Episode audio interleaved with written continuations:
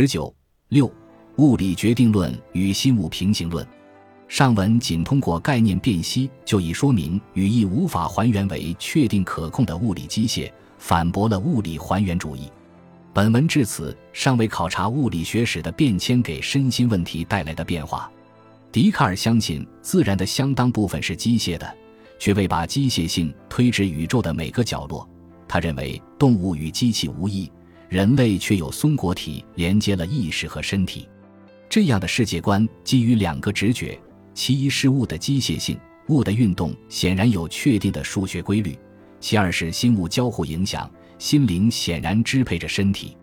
半个世纪后，牛顿发现了万有引力，并主张了一种更为经济的新范式，以决定论统摄整个宇宙。物的机械性显然成为普遍属性。笛卡尔式的松果体遭遇了理论困难。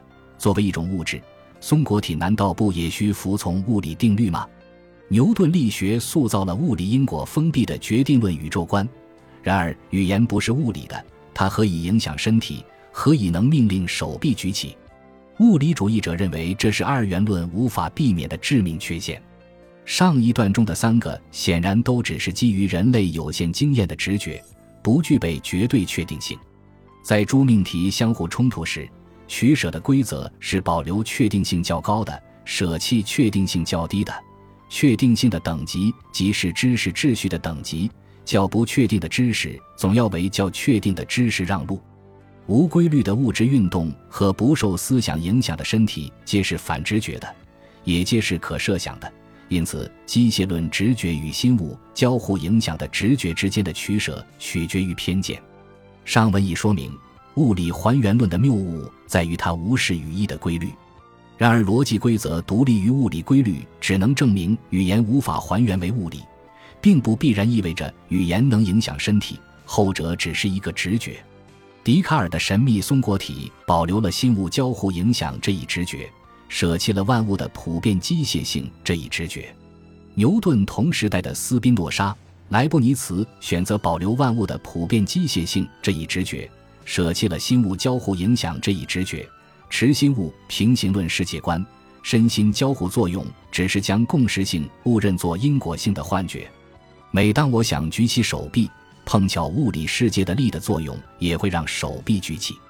心物平行论者要么相信迄今一切身心活动的共识性尽是巧合，下一秒钟就可能分崩离析；要么就得预设神规定了两个平行层面之间的前定和谐。然而。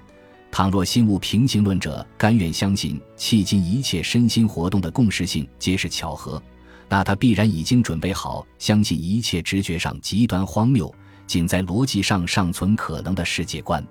主张一切皆巧合的怀疑论，尽管在逻辑上无法被打败，却在知识上毫无意义。既然心物平行论者已走向修魔式的怀疑论，又何不承认心物交互影响？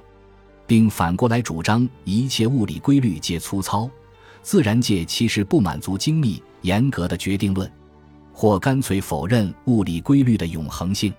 人类常出于偏见和心理需要选择世界观，一些捍卫身心交互作用、舍弃物理决定论的人，只是出于捍卫自由意志的道德目的；另一些捍卫精密严格的决定论并否认身心交互作用的人。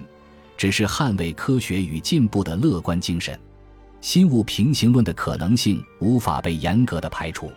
尽管它极为反直觉，但只要物理宇宙满足决定论，且由于语义的逻辑无法还原为物理规律，这种奇怪的世界观竟是唯一的可能性。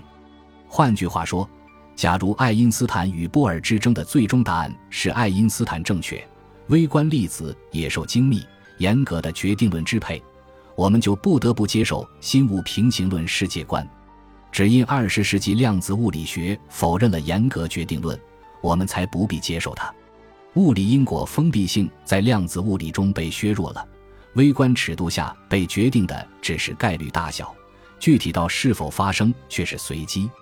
有人认为，如果语言能影响身体，宏观世界也就不是决定论的了，这不可思议。然而，宏观世界也由微观粒子构成，因此本就不是严格决定论的。人类可以通过某些装置放大微观随机概率事件，使之影响宏观世界，例如用原子衰变触发机关毒死一只猫。然而，语言何以影响身体的问题仍然无解。该问题既无法靠哲学的概念辨析解答，也不是以物理学为典范的还原论科学问题。严格的科学不以具体语义为对象，无关语义和神经之间的因果关联。神经元控制机械臂早已实现，语言控制机械脑却不可能实现，因为语言不是物质，我们无法将语言从脑中分离出来，再令它作用于机械。我们不得不对心物交互影响何以可能之问题保持沉默。理性可以消除既有的诸知识之间的矛盾，却不能编造某种宣言，承诺人类一定能穷尽知识。祛魅只是韦伯发明的历史社会学概念，其进程是具体的、逐步的，从中并不能推出世界的谜是可穷尽的。语言物理的二元论令人的身体呈现为一个谜。有语言的动物不必然具备有机分子，哲学和物理学皆无法严格的排除金属生命存在的可能性。对地球物种中心主义的这一反驳，看似支持了机器智能的可能性。然而，问题的关键不在于此，而在于人类的工业技术只能制造遵循物理确定规律之物，无法制造挣脱了物理确定性的语言。